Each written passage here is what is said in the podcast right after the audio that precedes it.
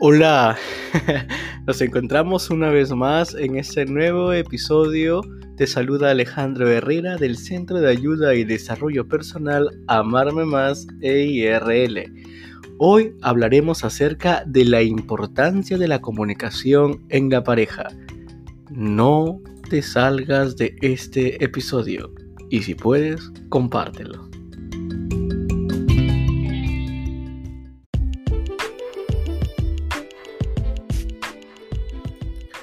Existen numerosas tensiones en la vida que no son provocadas por el matrimonio o la convivencia, pero que nos pueden afectar y desestabilizar.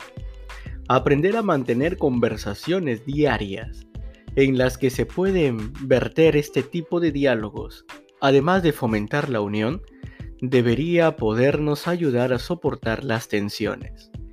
Cuando se finaliza una terapia matrimonial con éxito y la pareja recae, vemos con frecuencia que la causa ha sido que se han visto inundadas por las tensiones de otro tipo de problemas ajenos al matrimonio o a la convivencia, con los que no han podido. Muchas parejas sostienen habitualmente estas conversaciones relajantes durante la cena o cuando los niños se han acostado.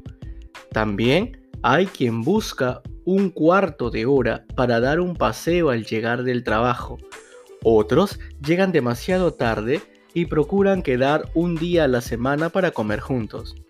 Cada uno debe buscar un sistema, pero el objetivo es el mismo, apoyarse mutuamente y sobre todo tener conversaciones en pareja para charlar tranquilamente lejos de otras distracciones.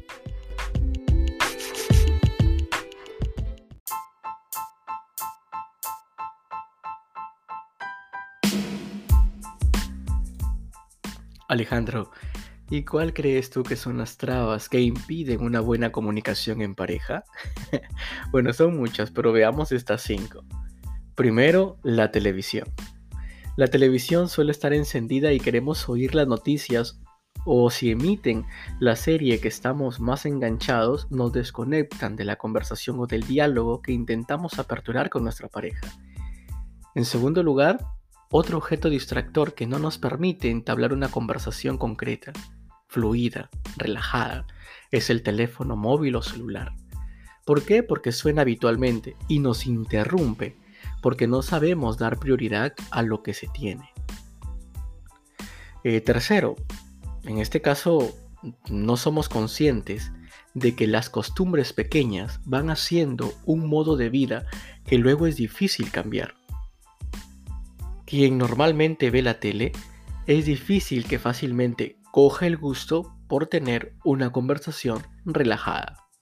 Cuarto, escuchamos mientras vemos los mails o las noticias en el ordenador, en la computadora, en el celular, en la tableta, pero no mirando al otro. Y el no mirar implica no prestar atención o no prestar interés. Nadie habla si no se le escucha con gusto. Quinto, en lugar de escuchar, damos rápidamente un consejo o una opinión sin que nos la hayan pedido. En esto somos distintos los hombres y las mujeres. En el caso de las mujeres, necesitan contar lo que pasa y buscar un desahogo. Mientras en el caso de nosotros los varones en general, admiten mejor posibles soluciones inmediatas.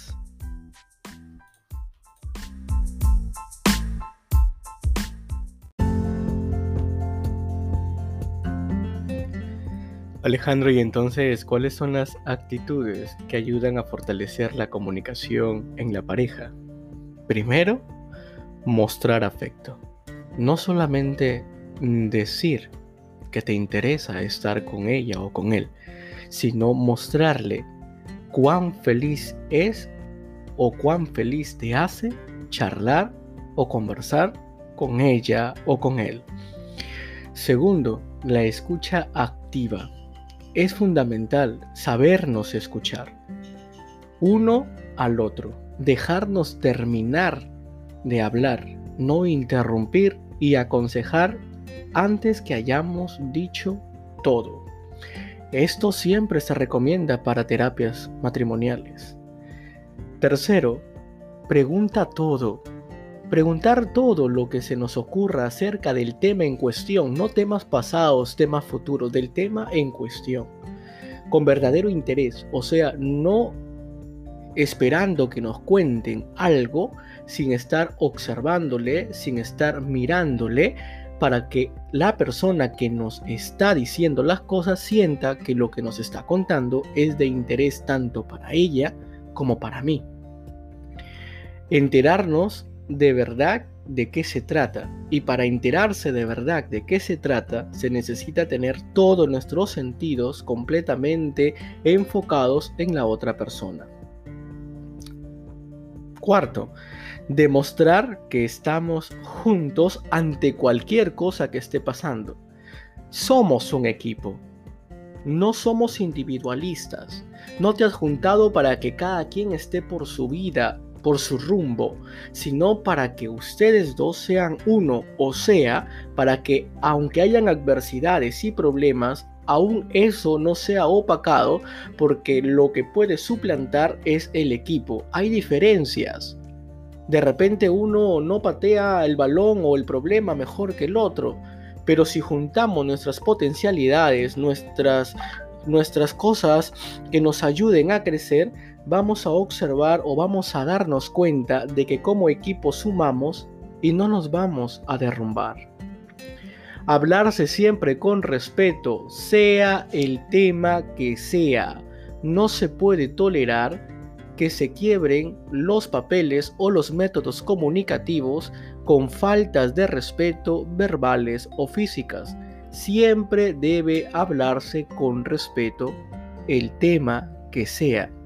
Te guste o te disguste, sé empático y habla y responde como te gustaría que te hablan que te hablen, perdón, o que te respondan.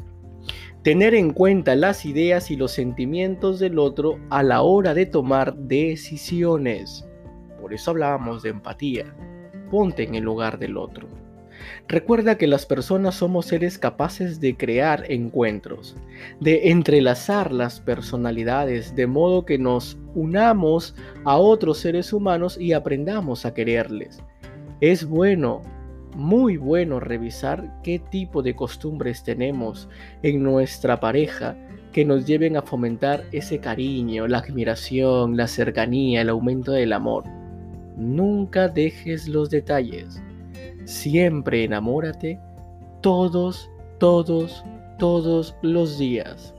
Y recuerda, hablarse siempre con respeto, el tema que sea porque en pareja la comunicación es sumamente importante.